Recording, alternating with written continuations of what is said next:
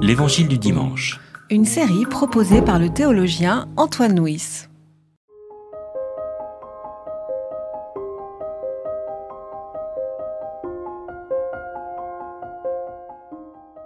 Alors il se mit à leur dire, Aujourd'hui cette écriture que vous venez d'entendre est accomplie. Tous lui rendaient témoignage, étonnés des paroles de grâce qui sortaient de sa bouche. Il disait, N'est-ce pas le fils de Joseph? Il leur dit, Certainement, vous me citerez ce proverbe. Médecin, guéris-toi toi-même.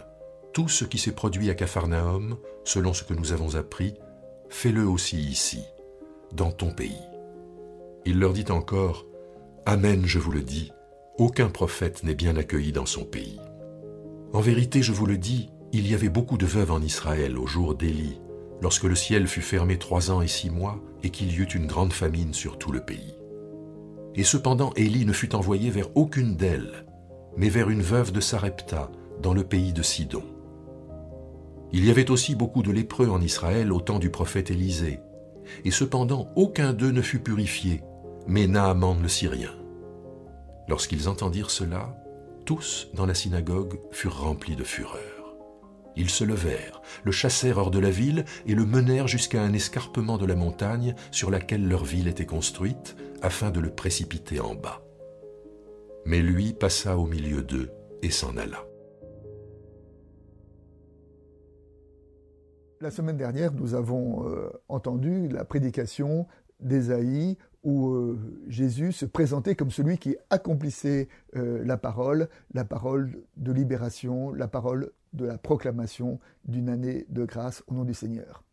Et le texte nous dit que dans un premier temps, les habitants de Nazareth ont été impressionnés par sa parole, mais tout à coup, il y a eu un renversement en disant Mais qui est-il celui-là? N'est-il pas le fils de Joseph? Et lorsque la parole de Jésus devient trop interpellante, alors les habitants de Nazareth euh, adoptent une stratégie d'évitement en s'interrogeant sur celui qui parle au lieu de se laisser interroger par ce qui est dit par Jésus.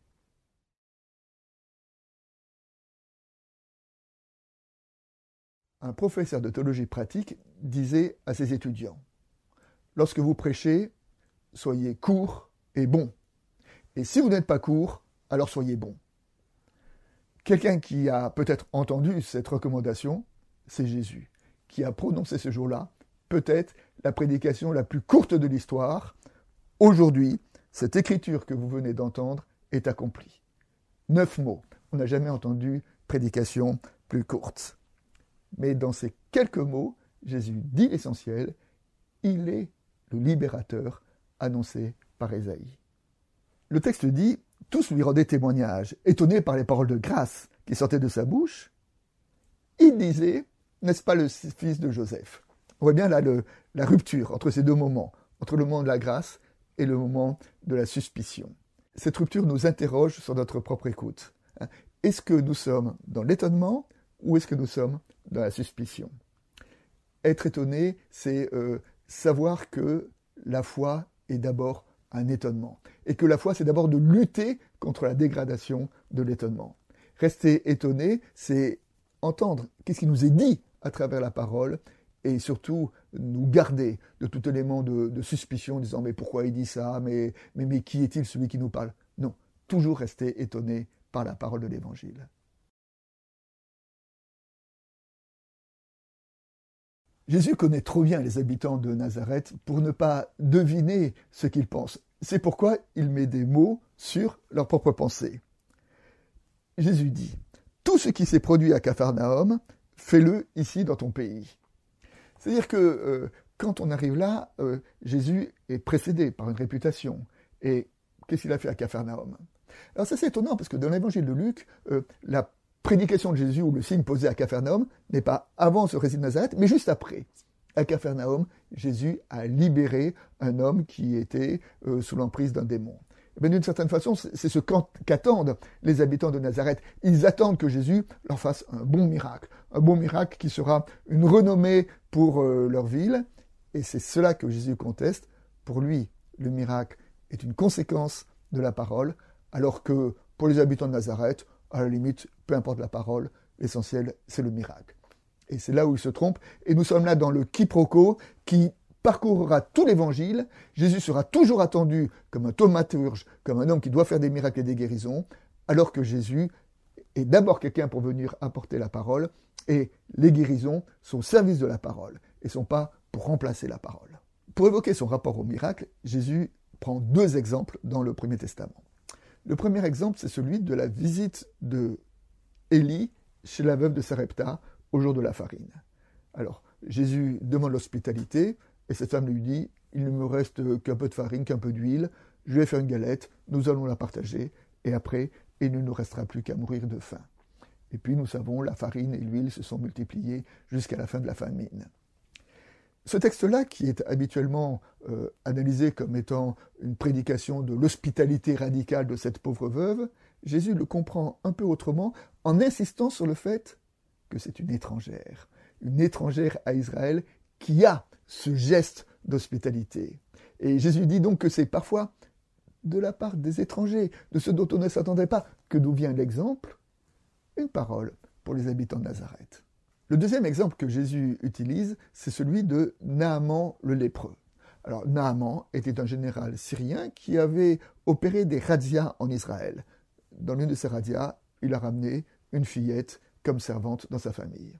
Le jour où Naaman est touché par la lèpre, c'est cette fillette, cette fillette d'Israël qui est au service de son épouse, qui l'envoie vers Élisée en Israël, et vers Élisée, Naaman sera guéri.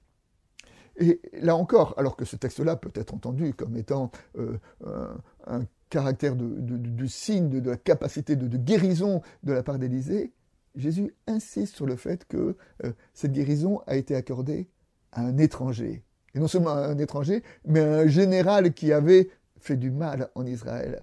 Donc déjà, il nous annonce euh, un évangile qui ouvre les enfermements dans lesquels nous voulons le, cloisonner pour dire un évangile qui fait exploser les barrières d'Israël et pour aller jusqu'aux extrémités de la terre.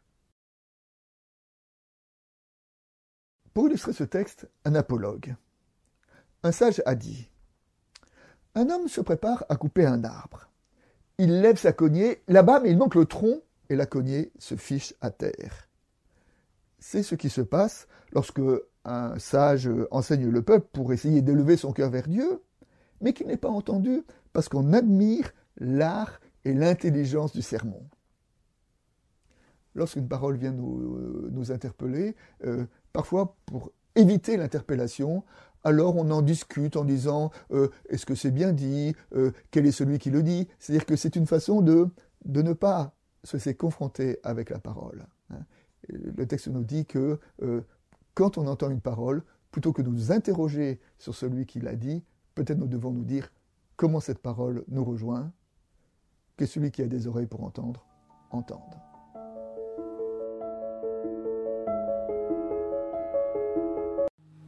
C'était L'Évangile du dimanche, une série de regards protestants, enregistrée par Antoine Nuis. Voix off, Dominique Fano-Renaudin.